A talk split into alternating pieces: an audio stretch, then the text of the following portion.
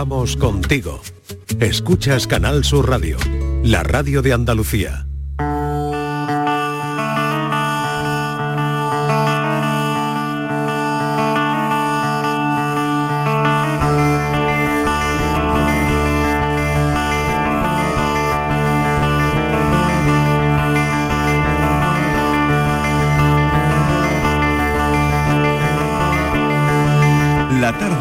Canal Radio con Mariló Maldonado.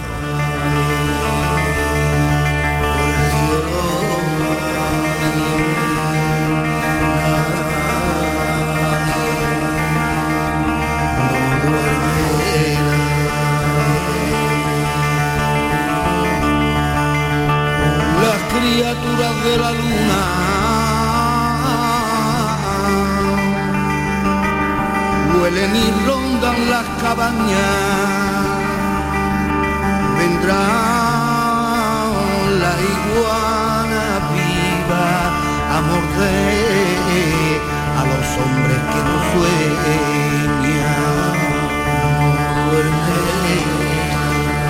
Qué bonito es escuchar al maestro Morente a esta hora y Lagartija Nick. Hablaremos de poesía, actos de poesía en toda Andalucía y vamos a llenar la antena de poesía, que está el día para eso. El día está para llenar la antena de poemas y lo vamos a hacer enseguida. Por otro lado, eh, vamos a avanzar nuestro café de las 5 porque todos hemos superado nuestro primer día de trabajo, eso creo, entre nervios e ilusión. Ese primer día de trabajo donde se llega temprano, donde una no sabe qué ponerse para ese primer día, donde ni tan siquiera sabes cómo dirigirte a la gente y sobre todo al jefe. ¿eh? Bueno, esas son algunas cositas de ese primer día de trabajo que hoy en nuestro café de las 5 hablaremos, Estivalis. Vamos a hacer ese primer avance, primera incursión del primer día laboral en nuestras vidas. Sí, yo creo que es un momento que todos recordamos. Nadie puede pasar por alto ni olvidar ese momento, Marilo, porque como tú decías, eh, qué mal, qué mal se pasa. Y luego Mm. te das cuenta que ese día te puedes permitir todos los fallos porque posiblemente se te van a tolerar por ser el primer día. El segundo ya no, pero el primer día eh, te van a consentir mm, o, o van a hacer la, la- la mirada eh, más gorda, pues bueno, pues a determinados errores y no dar la talla pero qué mal, qué mal lo pasamos, ¿no? Sobre todo a veces porque el primer trabajo también puede ser eh, algo vocacional que queríamos, empezamos ya nuestra vocación por ahí, Sí, puede ser sí. que no, porque sacarte unos duritos, porque hace falta para lo que sea, Eso porque es. hay que trabajar, entonces yo voy a trabajar de esto, aunque luego mi futuro va a ir encaminado hacia otra dirección, ¿no? Pero mi trabajo es este, o sea, es decir, cada uno, eh, ese primer día, ese primer trabajo, eh, cada uno es una historia, Marilo, como la propia vida de cada uno, ¿no? Y luego las edades, porque hay gente que empieza a trabajar muy joven, con 14 igual, que- yo no sé ahora, ¿no? Pero antes veías a gente Ahora está con regulado, 15 ¿no? Ahora años, no, claro, pero es verdad que pero antes sí. Sí, con sí, sí, 15 sí, años sí. la gente se ponía Sí, nuestros padres lo hacían así, a trabajar, Sí, ¿no? Ahora de los no. 14, Ahora claro. no. Aunque seguro Claro. que hay alguno que de manera no legal lo hace. Que no se puede hacer. Si no se Mm. Patricia, permite, ¿tú no recuerdas se tu, permite. tu primer trabajo? Yo perfectamente Sí, también. sí, yo Sí, también, Estivaliz. Bueno, lo vamos a contar luego, ¿eh? Sí, lo vamos a contar sí, a las sí, 5 sí. de ¿Y la cómo tarde. te marca, eh, Marilo? ¿Cómo te marca ese primer trabajo? Ese primer trabajo porque... Aunque al final, como decía Estivaliz, no te dediques a ello después, ¿no? Exactamente. Claro. Aprendes mucho, pero luego también te das cuenta de decir, por ejemplo, en mi caso no estaba relacionado en el mundo de la comunicación, pero luego te das cuenta de decir, ¿qué haces aquí, no? Te marca también para bien y para mal, porque aprendes bastantes cosas, pero también para mal en el sentido de decir, Dios, aquí no encajo, ¿no? y todo lo Mm. que tengo que luchar para llegar hasta donde tengo, hasta mi meta, ¿no? Hasta mi objetivo, ¿no? Y como decía Estivali, también para sacarte, bueno, pues ese mantenerte, ¿no? Por ejemplo, en mi caso yo empecé a trabajar en una tienda de, de zapatos para poder pagarme el doctorado, ¿no? Y Mm, todos claro. esos, esos trabajos que te marcan de alguna manera y que luego también te sirve de, de aprendizaje y de. Patricia, ya Sí. tenemos una cosa en común. Yo Sí. también cuando me fui a Londres trabajé en una zapatería ¿Ah, sí? para sacarme Muy unos, dineritos para pagarme un máster. Un máster, ¿no? Claro. sí. Y nada, trabajé de zapatera. Era zapatera de día, estudiante de noche. Noche, ¿no? Entonces, son iguales, Madre mía. igual. Además recuerdo que, Sí. que digo, bueno, ya, ya, ya puestas podía haber elegido una zapatería que no tuviese dos plantas para bajar y subir con, con las cajas de zapatos, digo, podía haber sido un poquillo más lista, ¿no? De buscar una zapatería donde el almacén lo tuviera en la misma planta. Porque vaya los gemelos, cómo se me pusieron de subir y bajar escaleras. Claro, ¿no? además que luego te tenés que poner los zapatos de, de la tienda para que Claro. todos los clientes vean. Eso es, Y eso claro, es. Los zapatos de la tienda también, Sí, tuve que comprar sí, un par. Sí, sí, y además no eran baratos. Nada, nada. Bueno, contaremos todo eso eh, de nuestro primer trabajo. Bueno, no solo un primer trabajo, sino esa experiencia que a lo mejor tienes de un trabajo que, que no es ni a lo que te, ha- te has dedicado al final, ni, en fin, hablaremos de, de todo eso. Así que nos- no- tengo a Francis también aquí. Francis Gómez, ¿qué tal? Muy bien. Bienvenido. Con la paranoia de hoy, ¿tú qué recuerdas de tu primer trabajo? Pues muy a gusto, muy muy a gusto realmente. Fue, creo que fue el trabajo donde quizá me- mejor hubiera encajado en mi vida porque era muy creativo, era muy eh, un, un equipo de todos, todos teníamos la misma edad y era pues sobre todo eh, fomento de actividades juveniles y tal, claro, te pillan en esa edad, pues todo Claro, es claro. creatividad y fomenta, bueno, E ilusión, ¿no? ilusión y ven actividades y ven actividades sin parar. Muy bien. Bueno, pues luego contaremos los detalles. Voy a recordar los teléfonos para que la gente, bueno, pues si quiere dejarnos ya su WhatsApp, lo haga 670 94 30 15, 670 940 200, tu primer trabajo, si eh, cómo lo pasaste ese primer día, en fin, todo lo que hemos estado hablando, que nos parece una buena y bonita conversación para esta tarde. Vamos con la paranoia de hoy. Venga, que, que vayáis preparaditas, ¿eh? Que no sé, no si fácil como la. ¿eh? Dice así, Vamos. de arena un grano puede pararme, mas a quien yo sigo no hay quien lo ataje, ni en el cielo, ni en la tierra, ni en el agua, ni en el aire. O sea que no lo para nada. No, Es algo que no lo para nada. bueno, lo puede parar un grano de arena. Un grano de arena lo puede Claro, parar, de arena verdad. un eso grano puede pararme. De arena un grano puede pararme. O sea que un grano de arena lo puede parar. Mas a quien sigo, a quien sigo no hay quien lo ataje, ni en el cielo, ni en la tierra, ni en el agua, ni en el aire. Por eso que solo lo puede parar un grano de arena. Ahí, ahí, a Ahí, darle ahí vuelta, a estamos. darle vuelta. Ahí estamos, a darle vuelta. A Ay. darle vuelta. ¿Se os ocurre algo? A mí me lo han chivado. Antonio. ¿Ah, sí? Va ahí, va, O sea que Vale. alguien lo sabe ya en este Me lo ha equipo. chivado. Sí. Antonio, ¿seguro que es sabe. eso? No lo voy a decir. Bueno, No lo Alguien lo sabe en este equipo. Bueno, sí. Bueno, bien, bien, así hay algunos Sí, oyentes. Igual sí, no, ¿eh? bueno, si lo saben los oyentes, solo tienen que llamar a Francis Gómez y que Es luego fácil, al final fácil. diremos la respuesta. A ver si tienes a alguien como yo que te lo chive. Hoy no lo vayas a decir, Martínez, ¿eh? No, no. Hoy no lo vayas a decir. ¿Ayer qué te pasó? ¿Lo dijiste Venga. o qué? No. Bueno, el otro día sí lo dijo, sí lo dijo. idea. 4 y 12. Venga, hasta ahora. Hasta ahora. Hasta Vamos con la poesía en segundo, enseguida, no se vayan.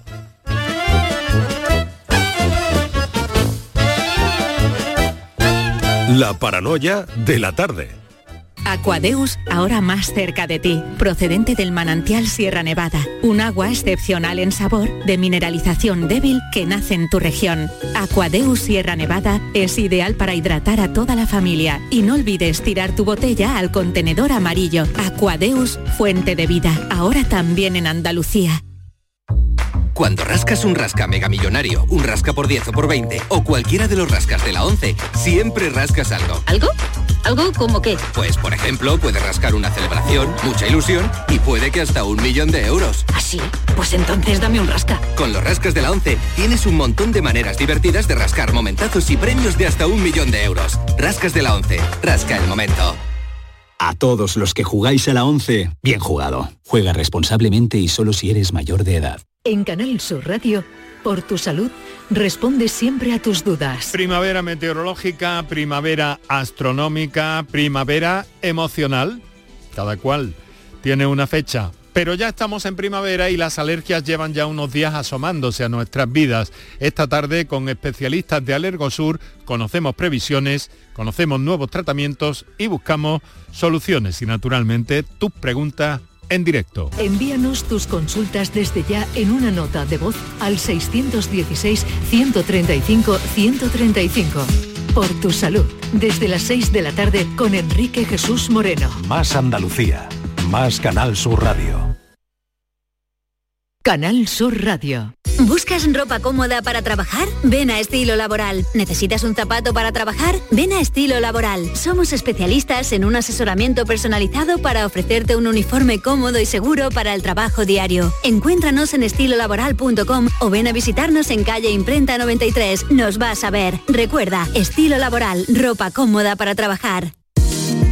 Lo grande en el pequeño comercio de Triana. En la Asociación de Comerciantes de Triana hemos preparado para ti grandes sorpresas y regalos. Repartimos 1.500 euros en cheques de consumo. Compra lo grande en el pequeño comercio de Triana. Organiza Asociación de Comerciantes de Triana. Financia Ayuntamiento de Sevilla.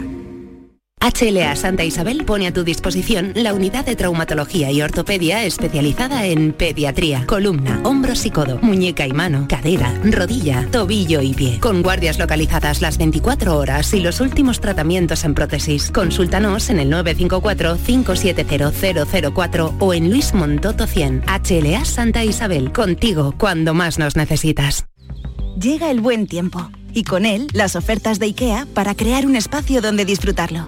Esta temporada tú pones la terraza o el balcón y en IKEA ponemos la inspiración. Descubre nuestras ofertas en IKEA Sevilla. Cinco Océanos, la boutique del congelado, abre nueva tienda en Sevilla, en Triana. Hasta el 9 de abril, pollo entero a 1,90 la unidad. Cinco Océanos, especialistas en productos congelados. Variedad, calidad y precio con la mejor atención. Pollo entero a 1,90 la unidad. Nuevo Cinco Océanos en Triana, calle Pajes del Corro 96. Compra en tu barrio, compra en la calle Feria. Los comercios locales hacen de Sevilla una ciudad viva y dinámica. Compra en tu barrio, compra en la calle Feria.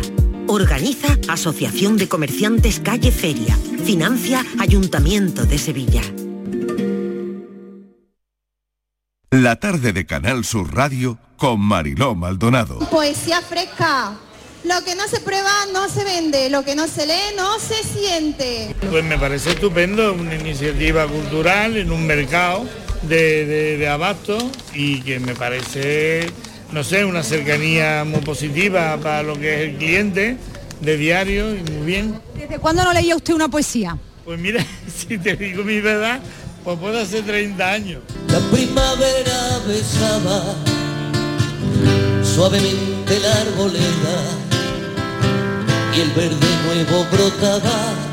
Las cuatro y cuarto, nos damos un respiro esta tarde, claro que sí, que nos lo merecemos. 21 de marzo, Día Internacional de la Poesía, porque la actualidad está poco poética, eso sí, ¿eh? un poco poética. Por eso nosotros le vamos a poner la poesía a la tarde, porque esto tiene que ser como un ejercicio. Yo me lo puse hace unos años de intentar leer poesía cada noche antes de acostarme dado que, que, bueno que una se va a la cama con tantas cosas en la cabeza, pues me parecía un magnífico ejercicio. Así que lo traslado hoy a la tarde y hemos invitado a una conocida que acaba de sacar un libro de poesía y bueno, es que nos ha venido como anillo al dedo de Oráculo y otros delirios de Pilar Pineda. Pilar, bienvenida. Hola, muy buenas tardes, Marilo. Gracias por acompañarnos. Gracias a ti y a tu equipo por invitarme, muy agradecida por estar aquí y bueno, y también hablando de poesía en el Día de la Poesía, ¿no? Claro, carambola por todos lados. Totalmente, y en el día que es hoy, un día donde políticamente, bueno, pues no, no es poético, como, como decía anteriormente. Pero bueno, eh, vamos a hablar de la poesía, vamos a hablar de este libro, vamos a leer poesía. Eh, ya hemos visto cómo nuestra compañera Beatriz Galeano se iba esta mañana a una plaza a recoger, bueno, pues lo que la gente piensa de la poesía y lo acabamos de, de escuchar. Cuéntame cosas porque coincidí yo con Pilar Pineda en un programa de radio de madrugada y por qué no, así se llamaba el programa, la cosa no podía durar mucho con ese nombre, con ese título, pero bueno, duró una temporada y nos conocimos Pilar y yo en, esas madrugadas, donde es verdad que te da tiempo, bueno, pues de hablar de cosas y de hablar de la vida y de eh, y de entender, ¿no? Cómo, cómo iba un programa de, de madrugada. ¿Qué recuerdas de aquello, Pilar? Además, en la intimidad de la noche, ¿no? En Como la diría el- intimidad de la noche, totalmente, ¿no?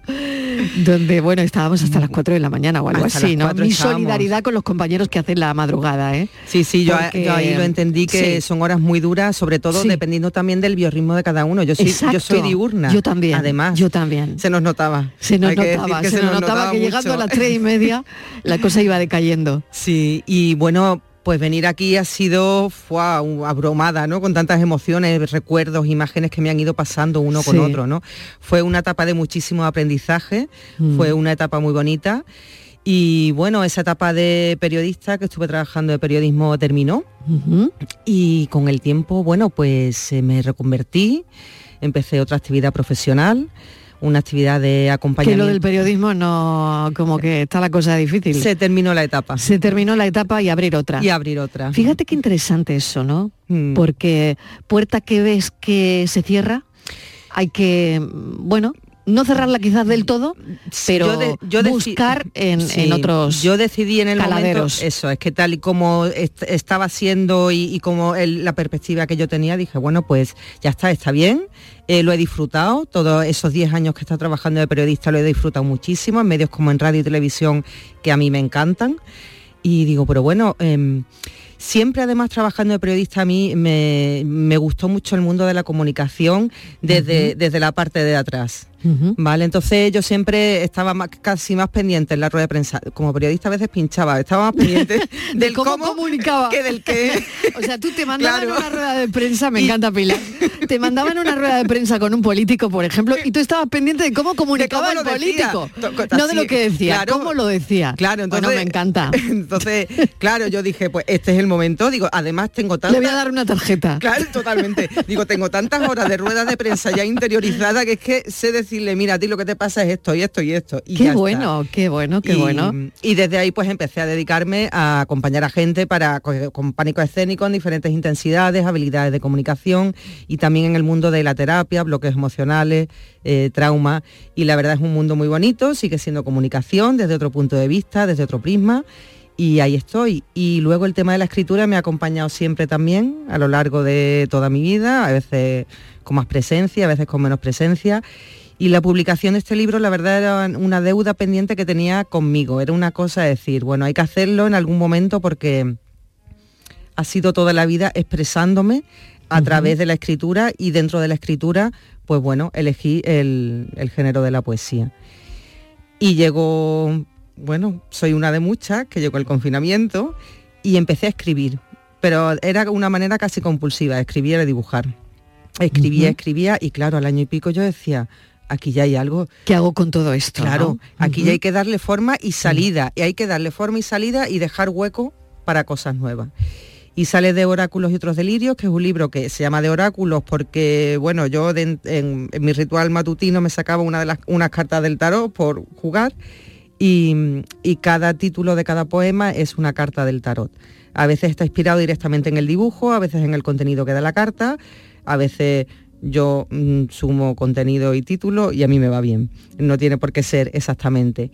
Y delirios porque para mí escribir muchas veces es delirar. Para mí escribir es una de las pocas áreas de mi vida en las que me permito desbarrar y no seguir ninguna regla, ninguna norma.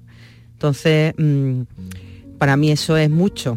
Y es como, uf, a veces como, te- me estoy pasando, ¿no? Esta cosa de estoy delirando. Y luego lo pienso y digo, no, en este área me lo puedo permitir. No hago daño a nadie, para mí es gustoso, es placentero y, y lo vivo así. Y me gustó el título. Oye, ¿te parece que empecemos ya directamente con la poesía, Día de la Poesía, y vamos a llenar la antena de poesía?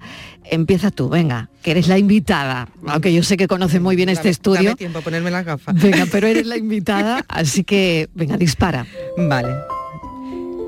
Viajando. Buscándote me he cruzado con una estrella de mar y un cangrejo violín de recogida de festival. Un mensaje y una botella revolcándose en la arena. Y una caracola con un delfín dentro que me han susurrado al oído tu nombre. Confianza. ¿Le oyo esta, Pilar? Venga. Me encanta. Es cortita, cortita, pero Bueno, yo soy muy amante de la poesía urbana, ¿no? Y, y esta me lleva un poquito, un poquito ahí, ¿no? Confianza. Voy a soltar el boli y el papel y a contemplar el vuelo libre de las letras. Me encanta, ¿eh? Gracias. Dos líneas, me encanta porque es verdad que cuando te enfrentas a una página en blanco, yo me enfrento cada día a un guion en blanco, ¿no? Cuando eh, enciende una el ordenador y te da mucho vértigo porque está todo en blanco, no hay nada. Hay que crear cada... Y claro, y se supone que a las 3 de la tarde tiene que haber contenido, tiene que haber un guion, tiene que tener una intención, lo que le decimos a los oyentes, y, y hay que tener confianza, justo lo que, para poner la primera palabra, ¿eh? Sí. confianza en ti misma. Sí. Eh, voy a soltar el boli y el papel y a contemplar el vuelo libre de las letras. Me gusta mucho. ¿eh? Gracias. Venga, dispara, otra. Vamos. Lo simple y lo ordinario. Esto fue un paseo. Esto lo escribí, fue una experiencia, una vivencia y, y aquí acabó. Qué bien. Dice, ha sido muy sutil, casi imperceptible. Ha sido posible porque estoy viva. El viento en mi cara. ¿Qué digo el viento? Una brisa espontánea y fresca calle arriba. Y así, improvisadamente, he sonreído. Vas andando por la calle, sí, además era... Me encanta, ¿eh? Era una cosa como este tiempo, así primavera, hacía calorcete y tal, y iba andando y de repente es verdad, me llegó el golpe este de, de viento y, y sonreí yo sola. Y claro, estas veces que vas andando, vas pensando, sonrío yo sola y miré así, digo que no me esté mirando nadie porque no sé ya. Porque ¿qué van a ¿Qué pensar? van a pensar ¿Qué aquí van a sola pensar? riéndome en medio de la calle? Y bueno, es esta cosa de también de vivir lo sutil y lo cotidiano en, en lo más min- en la más mínima expresión que te puede estar pasando en el día a día. Mm. Disparo con otra, venga. Estrés. Sentada en el punto de fuga, dudando entre huir o luchar. Ahí queda eso, ¿eh? Ahí queda. Ahí Ahí queda. ¿Cuántas veces no? Nos ¿Cuántas quedamos veces, cuántas veces nos quedamos sentados en el punto de fuga, como dices? Ahí paralizados. Bueno, paralizado es otra respuesta, ¿no? Que es como ya no puedo más.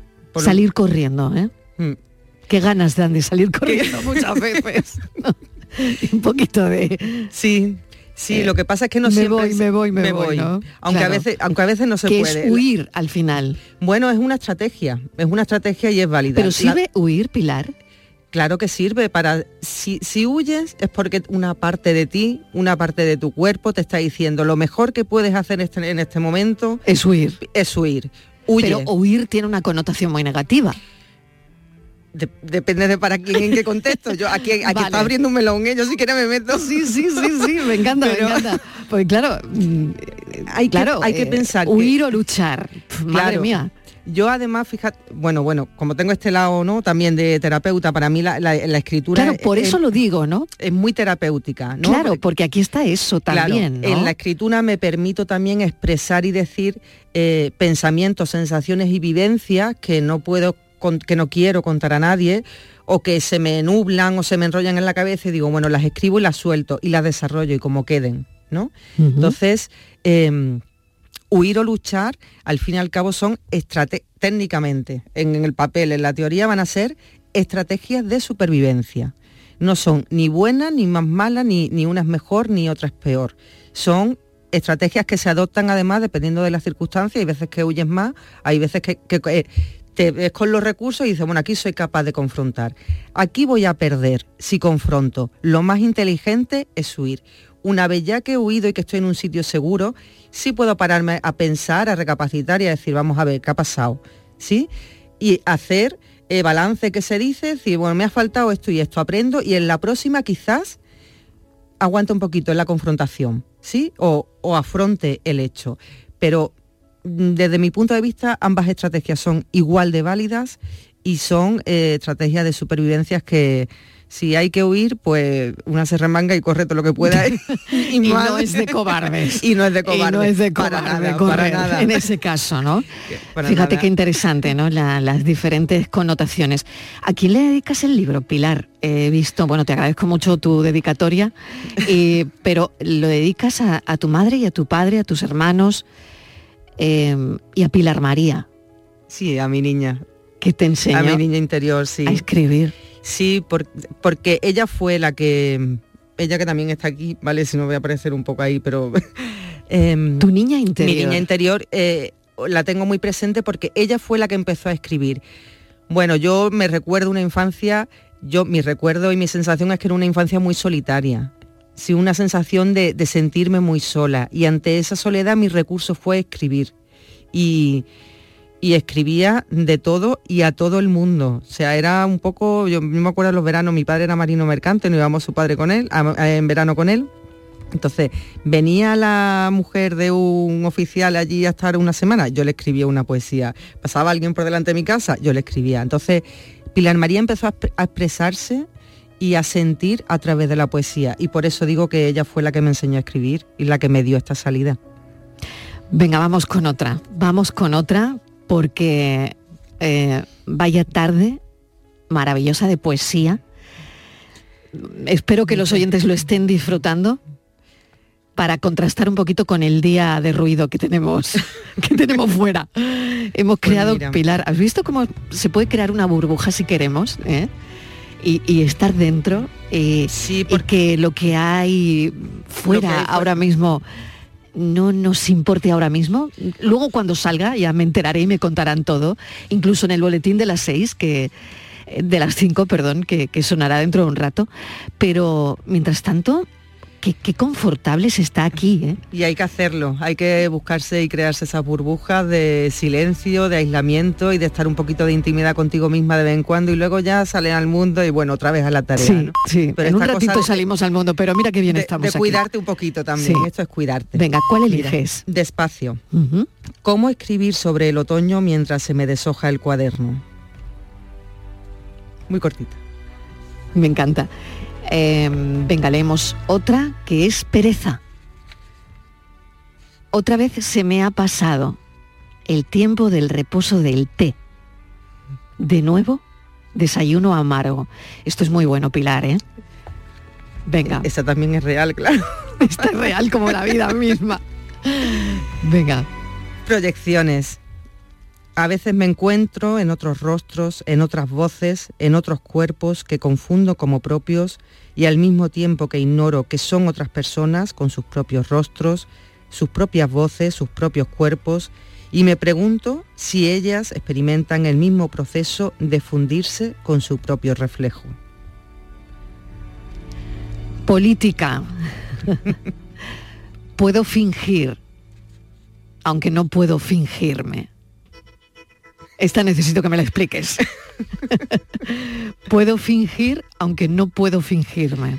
Porque una acaba siempre siendo una, por mucho que crea que finge, por muchas máscaras que se ponga. Momento a momento. De este susurro el viento, de esta gota la lluvia, de esta chispa el fuego, de este grano de arena el desierto, de esta pulsión esta vida. Mm. Postergación. Busco mi historia y siempre acabo en la orilla, contando los granos de arena, contando las olas del mar. Pilar Pineda, ha sido un placer. Eh, qué pena que den las 4 y 32 porque yo estaría ahora mismo toda la tarde eh, leyendo poesía. Dar sentido a lo que nos pasa en la vida a través de la escritura, la poesía, es lo que ha hecho Pilar Pineda. Utilizar el lenguaje de una manera, como dice el libro, plástica, porque al final se trata de moldear las palabras, los versos, a su gusto. Ella lo ha hecho a su gusto para despertar sensaciones y de alguna manera invocar al inconsciente con la libertad que precisamente te ha dado ese papel en blanco, ¿no? Sí. Pues si alguien quiere hacerse con el libro, lo puede encontrar en la página web de la editorial con M de Mujer, allí lo pueden cargar o también se pueden poner en contacto conmigo y yo se lo haré llegar. Eh, tu Facebook, tu, tus cosas, tu cosita. A ver, Pilar, a los oyentes. Porque si no, si no, ¿dónde te van a escribir, Pilar? En Pilar Pineda, tengo la página web pilarpineda.com, Vale. mi Facebook Pilar Pineda y también entrenadora de oratoria. Y bueno, y mi correo Pilar Pineda Pérez, no tiene mucho misterio, arroba gmail.com. Pilar...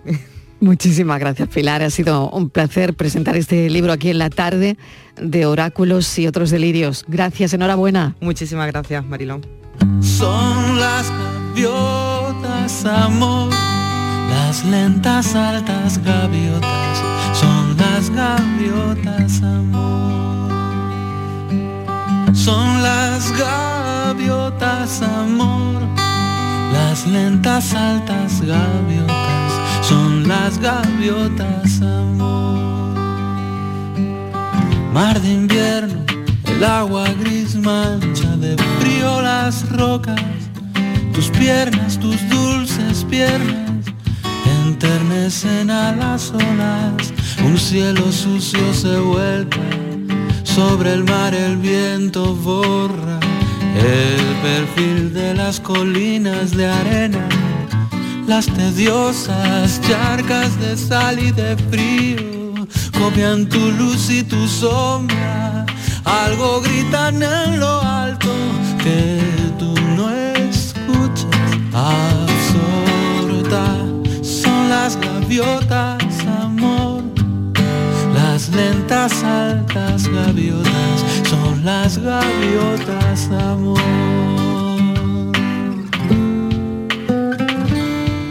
Mar de invierno. El agua gris mancha de frío las rocas. Tus piernas, tus dulces piernas, enternecen a las olas. Un cielo sucio se vuelca sobre el mar. El viento borra el perfil de las colinas de arena. Las tediosas charcas de sal y de frío copian tu luz y tu forma. Algo gritan en lo alto que tú no escuchas, absorta. Son las gaviotas, amor, las lentas altas gaviotas, son las gaviotas,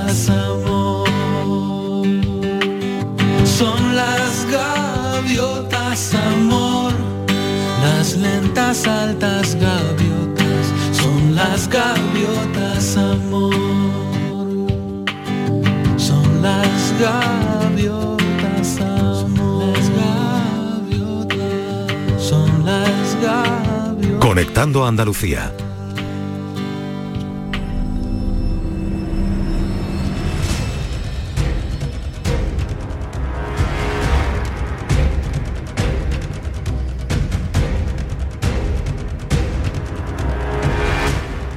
A ver cómo hacemos hoy esta conexión, en este conectando de hoy. Me dice Inmaculada González. Siempre es el más difícil todavía. bueno. Hoy conectamos al monte con Filipinas. Ahí es. Vamos a ver, Inmaculada. ¿Cómo tardes. conectamos al monte con Filipinas? Buenas tardes y esto me lo tienes que explicar bien. Va, lo voy a intentar, Mariló. Buenas tardes. Un placer, como sabes, cada día. Bienvenida, bienvenida. Pues estábamos intentando buscar esa conexión que es existente e histórica, porque a través de un hombre precisamente de Almonte, un héroe de la historia de este pueblo de la provincia de Huelva, eh, nos conectamos con Filipinas. Y ahora te digo, desarrollo, porque este municipio, Almonte, hombre, es muy conocido por su romería del Rocío, por el Parque Nacional de Doñana, por la playa de Masta las Cañas, pero quizá muchas personas no sepan o conozcan esta historia. Y no es otra que la de José Jiménez Berro, que era uno de los últimos de Filipinas. Eh, sirvió en el batallón de cazadores expedicionarios número 2 y participó en esta gesta histórica que podríamos decir incluso, Marilo, que no ha perdido vigencia y de la que solo unos pocos salieron con vida. La guerra ya había terminado y ellos no lo sabían. Estaban lejos, solos y olvidados. En Valer, un pequeño pueblo de la costa oriental de Luzón, la mayor de las islas filipinas. Eran 57 y 32 lograron sobrevivir, siete de ellos andaluces. Así es, y de esos siete, uno era al, almonteño, hijo de una familia muy humilde. Desde muy temprana edad, Jiménez Berro se dedicó a las labores del campo. Pero, eh, ¿cómo llega a Filipinas? Pues porque tiene que hacer el servicio militar, con 19 años es reclutado y pues la crítica situación que se vivía en las colonias en ultramar hizo que al final, eh, pues Jiménez Berro fuera a Filipinas. Eh, fíjate qué cosa tan curiosa, Mariló, porque en este momento se podía uno eximir de las obligaciones militares a través del pago de una cantidad de 2.000 pesetas. Que sería una fortuna, Inmaculada. Claro, Efectivamente, 2.000 pesetas, imagínate, era un dineral. Claro, la familia de José no pasaba estrecheces, pero tampoco se encontraba en disposición de poder abonar todo esto, ¿no? Así que, pues efectivamente, partió hacia Manila sin saber que se convertiría en protagonista, pues una de las mayores estas bélicas de la historia. ¿Quién se lo iba a decir, no? Fíjate lo que es, yo muchas veces pienso lo que es el destino de las personas. Sí, el azar, ¿no? El destino, el Eh. azar, el, el estar en ese, no sé, en ese momento, en ese sitio. mm, y, y fíjate, ¿no? Fíjate, y además, fíjate, José estuvo 337 días encerrado en aquella pequeña iglesia de Filipinas, asediado por los insurrectos locales. Eh, no sabían que las comunicaciones con sus mandos estaban cortadas, que la guerra con Estados Unidos había comenzado que la flota además, que entonces española estaba en el, en el Pacífico, se había perdido. En fin, que no podían mm, imaginar siquiera las trágicas jornadas que atravesarían cerca de un año que estuvieron eh, sitiados. Como podemos imaginar, pues hubo de todo, deserciones, hambre, sed, enfermedades, traiciones, ajusticiamiento. Eran los miembros sobre los que luego se, son- se sostendría la efímera gloria que los héroes saborearon a su regreso, pero la cosa tenía migas. La primera vez que oí hablar de Valer tenía 20 años. Me dijeron que era un sitio maldito y habitado por rebeldes sanguinarios que odiaban España. ¿Es tu primera guerra? Pues ten cuidado porque envicia. ¿El qué envicia? Matar. Aún no lo sabía, pero estábamos destinados a ser los últimos de Filipinas. La relación de todo lo que estamos contando, Inmaculada, con los últimos de Filipinas, que hablabas de, pues de eso, ¿no? De, de lo que nos enseña también esa película, enfermedades, traiciones, hambre, Efectivamente. sed, deserciones. Esto que acabamos de escuchar es la última película que se estrenó en España hace un par de años, de Calvo y producida por Cerezo, pero ya en el año 57 se estrenó otra película y ha habido también otros tantos documentales, donde se recogían también, porque ciertamente, Mariló, las calamidades de José Berro no acabaron aquí, que ya fíjate por dónde pasaron, ¿no? Los últimos de Filipinas. Eh, este hombre tiene una historia mm, digna de ser contada, porque mm, cuando, bueno, después de muchos años y tal, claro, él eh, mm, vive en Almonte, eh, estalla la guerra civil española, detienen a sus dos hijos porque eran hombres socialistas y a él lo detienen, lo encarcelan para que diga dónde están sus hijos, eh, cosa que él no hace y bueno, pues pasa un tiempo encarcelado. Eh, ¿Qué le salva de esto? Pues le salva que llega un nuevo teniente de la Guardia Civil a Almonte, decide interrogarlo para saber por qué estaba allí y comprueba, cuando le pregunta quién es, eh, y, y, en fin, sobre todo se empieza a interesar sobre el reo, pues eh, cuando él le dice, me llamo José Jiménez Berro, yo soy héroe de Valer, el teniente, pues no podía dar crédito eh, a lo que escuchaban sus oídos y entonces incluso cuentan las crónicas que alzó la voz y dijo, ¿cómo no le da vergüenza, no le da vergüenza tener en la cárcel a un héroe de estas características? Claro. Y fíjate, tengo entendido también que le unía una gran amistad con Alfonso XIII. ¿no? Claro. No, No sé cómo se hace también, eh, esa conexión eh, con Alfonso XIII y, y Pues, este personaje. Mira, aunque él había perdido en esta época que te digo de la, de la guerra, las cruces de plata al mérito militar con distintivo rojo, una pensión de 60 pesetas mensuales, de, Fíjate. de carácter vitalicio que se concedió a todos los supervivientes de la gesta y tal, eh, cuando este teniente eh, se da con él, pues hombre, pone de manifiesto y reivindica el valor de esta persona y le devuelve algunas de las cosas que él había ganado a pulso, ¿no? ¿Y qué le une con, como tú bien planteabas, con Alfonso XIII? Pues porque una de las condecoraciones eh, que le dan a este almonteño es ser caballero cubierto delante del rey. Entonces Alfonso XIII venía mucho a cazar a las, a las marismillas, que es un, palacio de Doñana. Y Alfonso XIII se da cuenta de este detalle y empieza a establecer relación con él hasta el punto que salen juntos a pasear, salen juntos a cazar. Eh, se habla de que ahí había una eh, amistad estrecha. Se había ganado pulso aquellos a que se trataban de tú a tú. Y él además se confesaba, se confesaba monárquico. De ahí viene la amistad con Alfonso XIII. Fíjate, al recuperar él al, pues, alguna de las condecoraciones que había ganado eh, cuando vino de Filipinas. Pues qué historia, Inmaculada. No sé si destacamos una última cosa más de, Pues que- de- de la relación con Almonte, ¿no? Sí, pues que él murió en 1957, cuando contaba 81 años, que esa edad le permitió que fuera espectador de su propia hazaña en una primera película, no este tráiler que acabamos de escuchar, que como te decía es la última de Calvo y Cerezo, sino una que se estrenó, que dirigió Antonio Román en el 45, que Almonte ha restituido el honor de José Jiménez eh, Berro, que cuenta en la localidad con un, con un monumento, con una calle eh, y con una reproducción a escala de la iglesia en la que se refugiaron los últimos de Filipinas. Pues esa es la relación con Andalucía. Inmaculada González, gracias como siempre. A ti. Hasta ahora. Hasta ahora. La tarde de Canal Sur Radio Con Mariló Maldonado. También en nuestra app y en canalsur.es. En marzo, despierta la primavera con Social Energy. Revolucionate iluminando tu hogar noche y día, consumiendo tu propia energía y ahorra hasta el 90% en tu factura de luz gracias a nuestras baterías. Aprovecha las subvenciones disponibles para ahorrar con tus paneles solares. Primeras marcas con hasta 25 años de garantía. Estudio gratuito en el 955 44 11 11 y socialenergy.es. La revolución solar es Social Energy. Más que chollos en Rapimueble. Aprovechate. Apilable de salón, ahora 159 euros. Cheslom, solo 399 euros. Cientos de ofertas con todas las ventajas del número uno. Rapimueble. Más de 200 tiendas en toda España y en rapimueble.com.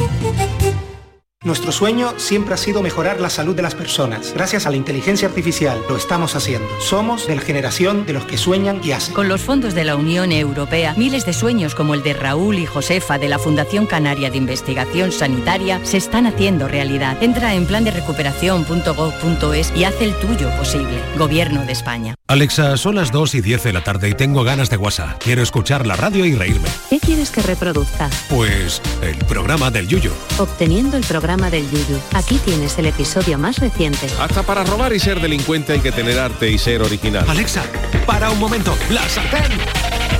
Se me olvidaba la comida. Todo en orden. Venga, Alexa, vamos. Volviendo al programa del Yuyu. Hoy hemos conocido la noticia de que en Sevilla han sido sustraídos siete vibradores de oro. Lo tengo claro. Canal Sur Radio.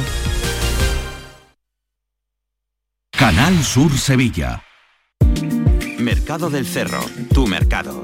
La mejor calidad a buen precio en el mercado de abastos del Cerro del Águila. Premiamos tu confianza. Repartimos mil euros en cheques de consumo. Mercado del Cerro, tu mercado. Organiza Mercado de Abastos del Cerro del Águila. Financia Ayuntamiento de Sevilla. Driveris, driveris, driveris. Coches de ocasión que te gustarán un montón. Lo nuestro no es cantar. Lo nuestro es vender coches de segunda mano. Bien seleccionados, perfectamente revisados, garantizados y a muy buen precio. Si buscas coche de ocasión, entra en driveris.es o acércate a tu tienda más cercana y elige entre más de mil coches de todas las marcas. Driveris, vehículos de ocasión de verdad. Bienvenidos a Sacaba. Mil metros de electrodomésticos con primeras marcas. Grupos Whirlpool, Bosch y Electrolux. Frigoríficos, lavadoras, hornos, vitros. ¿Quieres más? Aires acondicionados, aspiradoras, pequeños electrodomésticos. Y financiamos en 12 o 20 meses sin intereses solo tú y Sacaba. Tu tienda de electrodomésticos en el Polígono Store en calle nivel 23. Ven a ver nuestra exposición y sus 25 años de experiencia. Sacaba. Después de un largo paseo, sacas de la mochila una botella de agua. Bebes el último trago y guardas la botella de plástico para después depositarla en el contenedor amarillo para que se convierta en la mochila de alguien, que después... En la economía circular, cuando reciclas, los envases de plástico se convierten en nuevos recursos. Recicla más, mejor, siempre. Lipasan y Ecoembes. En Cooperativa Horticultores El Torcal apostamos por una agricultura sostenible. Trabajamos con un grupo de agricultores que cultivan y cuidan sus tierras en óptimas condiciones para el cultivo de patata, entre otros, dando como resultado un excelente bien de consumo. Contribuimos al desarrollo agrario y social de la Vega Antequerana. Horticultores El Torcal, siempre trabajando juntos. La tarde de Canal Sur Radio con Mariló Maldonado. Hay un asunto del que queremos hablar a esta hora, son las 5 casi menos 10 y tiene que ver con el acceso a la tecnología de los niños. Y esto le va a interesar mucho a papás y mamás, seguro. Em, De sufrir, de sufrir ciberacoso, a contactar con personas desconocidas o acceder a contenidos falsos e inapropiados son algunos de los riesgos en línea a los que se enfrentan los adolescentes al utilizar sus dispositivos. En España, 7 de cada 10 menores ya tienen un teléfono móvil, según un informe que ha publicado el Observatorio Nacional de Tecnología y Sociedad. Claro, ¿qué nos gustaría? Pues que supieran utilizar Internet con seguridad y responsabilidad, pero claro, es que son niños, es que son adolescentes. Por eso hemos llamado a Cosette Franco, que ya es pedagoga. Cosette, bienvenida, gracias por acompañarnos. Buenas tardes, Mariló. Muchas gracias por contar de nuevo conmigo. Claro, volvemos a este asunto. Fíjate, hoy conocíamos en una estadística que 7 de cada 10 menores tienen un teléfono móvil y nos preguntábamos si el control parental puede servir de algo o no, o si los niños ya saben cómo eh, darnos la, la vuelta también en esto. Hombre, por supuesto, como que la damos también los adultos. Perdóname que haga un matiz, Mariló. Claro. Porque cuando hablamos de teléfono, lo que yo siempre le recuerdo a los padres es que le estamos dando un ordenador portátil.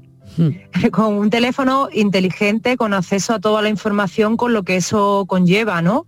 Y por supuesto, cuando haces alusión al control parental por, la- por alusiones, evidentemente los responsables últimos son los progenitores somos quienes debemos tener control de ese acceso a la tecnología. Muchas familias nos preguntan, bueno, entonces no estoy transgrediendo la, intimidad, no, no estoy afectando a la libertad, a la autonomía de los menores. Digo, bueno, ya tendrá edad a partir de su mayoría, de a partir de los 18 años, para hacer lo que le plazca, pero mientras lo que yo pienso es que lo estamos desprotegiendo, es una negligencia parental bajo, y creo que hablo por unanimidad de la comunidad educativa. Claro, nuestros hijos e hijas pueden acceder a Internet eh, a multitud de contenidos perjudiciales, eso está claro, lo sabemos, para su desarrollo personal. Eh, bueno, las- el porno, por ejemplo, ¿no? Que nos preocupa Por tanto ejemplo, sí, eh, y que sí, nos preocupa tanto eh, la imitación, el efecto imitación mm, que tiene, ¿no? Hombre, no olvidemos que el acceso, la primera vez, según los datos de eh, la última encuesta realizada por Save the Children en el 2020, el acceso por primera vez a la pornografía de los menores es en los 12 años de edad, donde no solamente coincidiremos en que están construyendo su identidad personal, sino también esas son esas primeras aproximaciones a las relaciones afectivos sexuales, donde imitar o intentar acercarnos a, a esas prácticas eh, de cosificación de la mujer, en muchos casos anulando, eh, bueno, pues que las relaciones afectivas es una cuestión de dos, ¿no? Y, y realmente es peligroso, sin duda alguna, sin duda alguna. ¿Sabes qué pasa, Cosette? Que ningún filtro, yo creo que es completamente infalible, ¿no? Em, punto número uno. Y punto número dos, es verdad que mm, los adolescentes, los más adolescentes, los que tienen entre 15 y 16, pues ya lo primero que te dicen es que ellos son responsables, que ellos no necesitan ningún filtro parental, porque saben distinguir entre lo bueno y lo malo. Pero claro, imagínate en qué situación quedamos los padres, Claro. ¿no? Bueno, en ninguna. El Código Civil en el artículo 154 y 155 reconoce efectivamente las funciones tanto de los padres como de los hijos. Y ellos deben contribuir equitativamente a, no solamente a las cargas familiares, sino a la educación. Es decir, lo voy a decir de una manera más popular. los hijos pueden decir misa.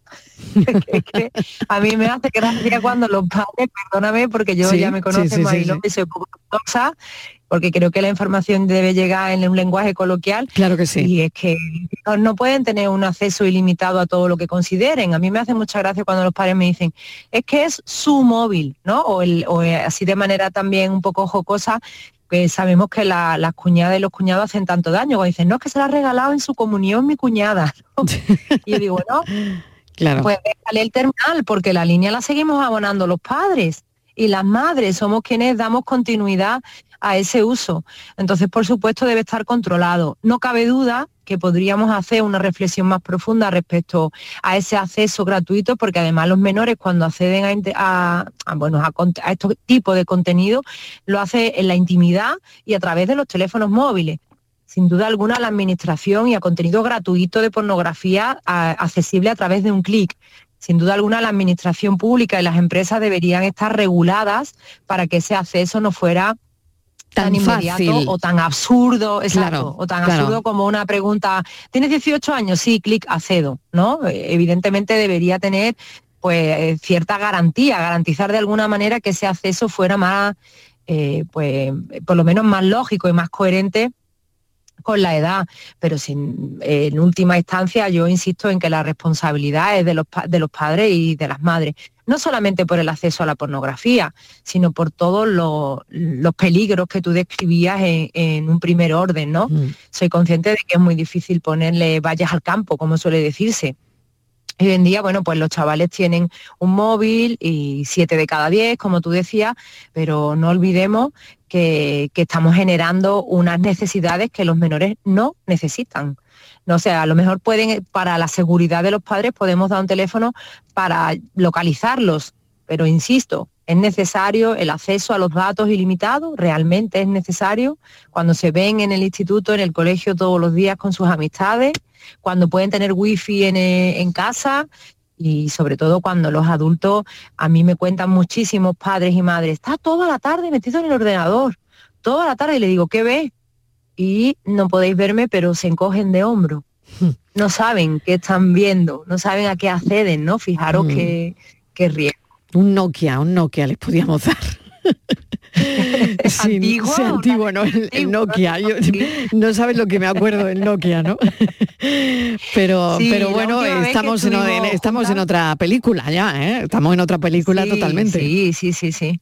La última vez que estuvimos juntas también mencionamos, lo recordarás, sí. cómo es necesario también eh, ser coherentes con la responsabilidad y la autonomía que tienen nuestros menores.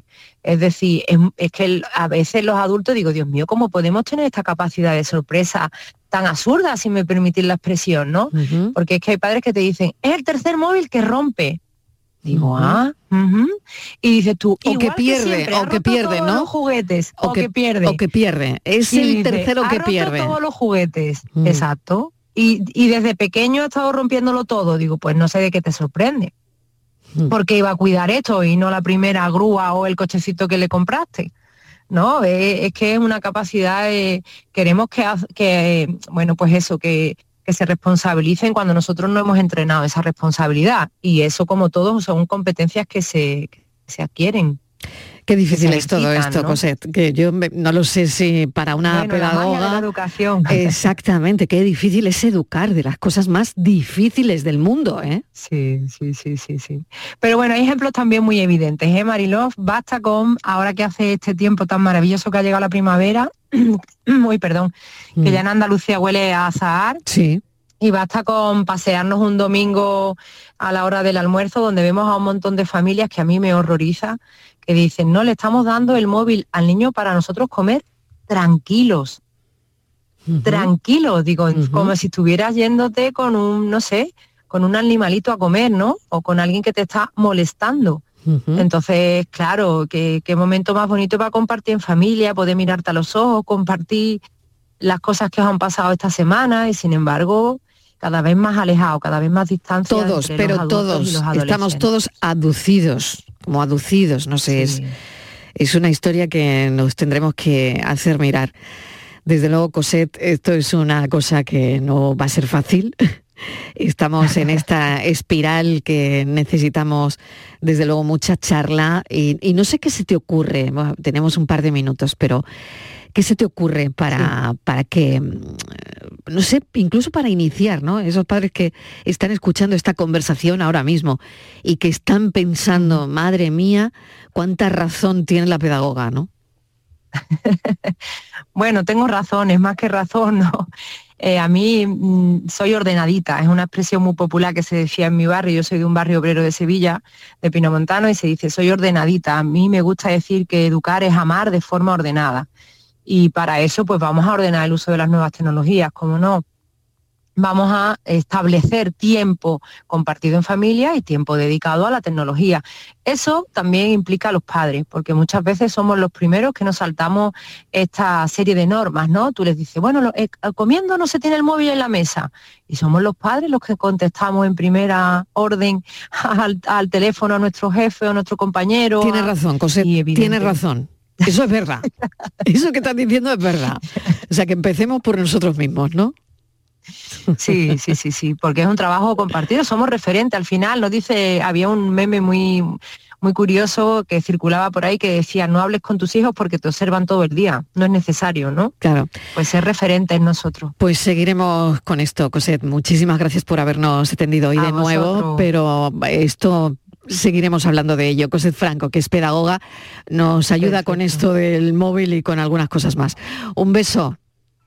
Un abrazo muy fuerte a todos. Gracias. Gracias, Mariló. Enrique Jesús Moreno, bienvenido. Vamos con los contenidos de Por Tu Salud, que empieza a las 6 y 5 de la tarde. Sí, ha empezado la primavera, vamos a hablar de alergias, ¿no te Eh, parece? mira qué bien, me parece sí, bien. porque estamos viendo que desde distintos ámbitos de la medicina se nos dice que, que ya están dando la cara algunos problemas con la alergia.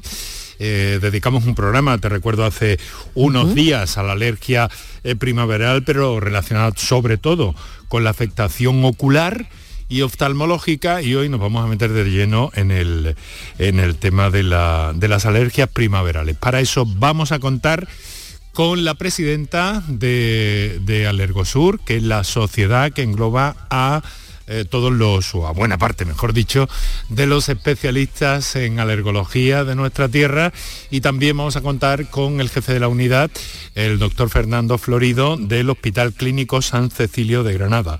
Y a partir de ahí todo lo que queráis hacernos llegar, nuestros oyentes, con todas sus preguntas, con todas sus experiencias, siempre enriquecedoras e interesantes que nos abren también eh, panoramas muy especiales, nuevos, buenos y bonitos para comprender y sobre todo, Mariló, como sabes, y es norma en nuestro programa, para prevenir. Sin duda, líneas abiertas y a las 6 y 5 por tu salud. Hoy alergias. Gracias, Enrique. Un beso. Un beso. Noticias.